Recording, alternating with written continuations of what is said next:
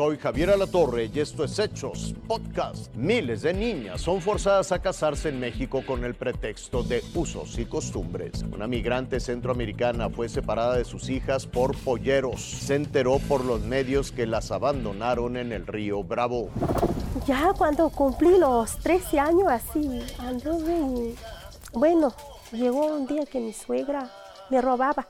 A los 13 años yo no sabía ni qué hacer, cómo es que se va a juntar con un hombre, no sé de eso. No conocía a mi esposo. Me robó. Con pistola en mano fue arrebatada de su padre y de su hermano. Esta es la realidad de miles de niñas en estados como Oaxaca, en donde los usos y costumbres las condenan a vivir verdaderos infiernos. Cuando estuvo mi papá le pegaba mucho a mi mamá. Estoy chiquita, le pegaba mucho y tuve mucho miedo. Y yo miedo a esconder y mi papá le pegaba a mi mamá. Yo tuve cinco años de tiempo. Y pues yo tuve mucho, mucho miedo. Su mamá muere cuando ella tiene nueve años. Su padre, inmerso en el alcoholismo, les llevaba solo tortillas para comer. Un día que encontraba un pedazo de tortilla, comiera con mis hermanos. Y este, no hay nada con qué comer, pues así estamos solos, como estamos chiquitos. No podemos a trabajar, ¿dónde para ir? Tenemos miedo a buscar o nadie, gente, me regalaba algo ese día, pues. Y este, así fuimos creciendo. Ante la miseria, el alcohol y los golpes, el secuestro que sufrió a los 13 años le parecía normal. A los 15 años tuvo a su primer hijo.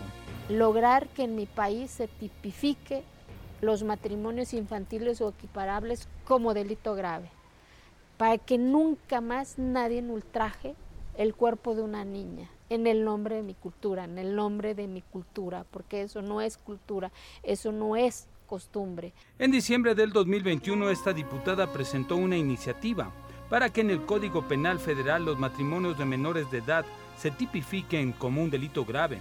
En abril del 2022 se aprobó en la Cámara de Diputados. Hoy está en la de senadores. Mari enviudó y se volvió a casar. Aprendió a hacer tortillas y con ellas ha podido mantener a sus otros tres hijos. Mi mamá no quiso que sufriera así como ella. Tantos años y con tantos problemas, tanta escasez. Ella este, se esforzó mucho. Yo sé que mi mamá se esforzó mucho para, para poderme mandar a la escuela. Y, y pues darme todo. A mí no me faltó nada. Mm, ella me vistió. Siempre había un, un plato de comida en la mesa. Doña Mari tiene 47 años y hoy quiere que lo que vivió nunca más se repita en otra historia, en otra menor de edad.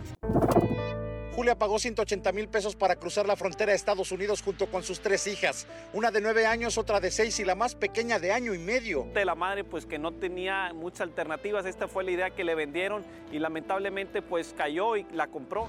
Los coyotes le dijeron a Julia que por estrategia primero pasarían a las pequeñas y luego a ella y ya después se verían del lado americano, es decir, de aquel lado del río. Pues sí, es algo lamentable, es un suceso que no queremos que suceda nuevamente y por eso también queremos concientizar a, pues, a las personas que vienen buscando el sueño americano, pues que tengan eh, pues precaución y que no se crean todas las historias que les comentan pues quienes se, se dedican a este trasiego de, de personas. ¿Cuánta sería su necesidad que Julia confió? Dejó a sus hijas en manos de los coyotes y esperó, pero nunca imaginó lo que ocurriría después. Ya aquí los coyotes llegaron con las tres pequeñas sin su mamá y cruzaron con lancha este río y las abandonaron a su suerte ahí en la llamada isla del Mudo, a Ashley, Amy y Claudia. Las tres pequeñas salvadoreñas fueron trasladadas a este albergue en Piedras Negras, Coahuila. Al ser estafada, Julia, de apenas 26 años de edad, tampoco pudo cruzar la frontera y se enteró por sus familiares salvadoreños que habían localizado en el río a tres pequeñas solas.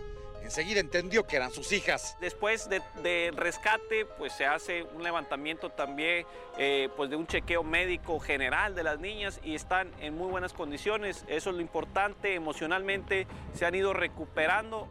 Al acudir a este albergue le impidieron verlas y le sugirieron que se entregara a migración para que se la regresaran y así poder ser deportada a El Salvador. Pero Julia asegura que no puede regresar a su país. Allá dijo corre en peligro. Por eso suplica al gobierno de los Estados Unidos le otorgue asilo. Se está viendo la manera con Estados Unidos que puedan ellas ser eh, ingresadas por un asilo político. Entonces en los próximos días vamos a tener resultados sobre este pues, acontecimiento. Si el gobierno norteamericano dice sí, ella podría llevar a sus hijas con sus abuelos paternos en Austin, Texas. Así que la moneda está en el aire. Hasta aquí las noticias, lo invitamos a seguir pendiente de los hechos.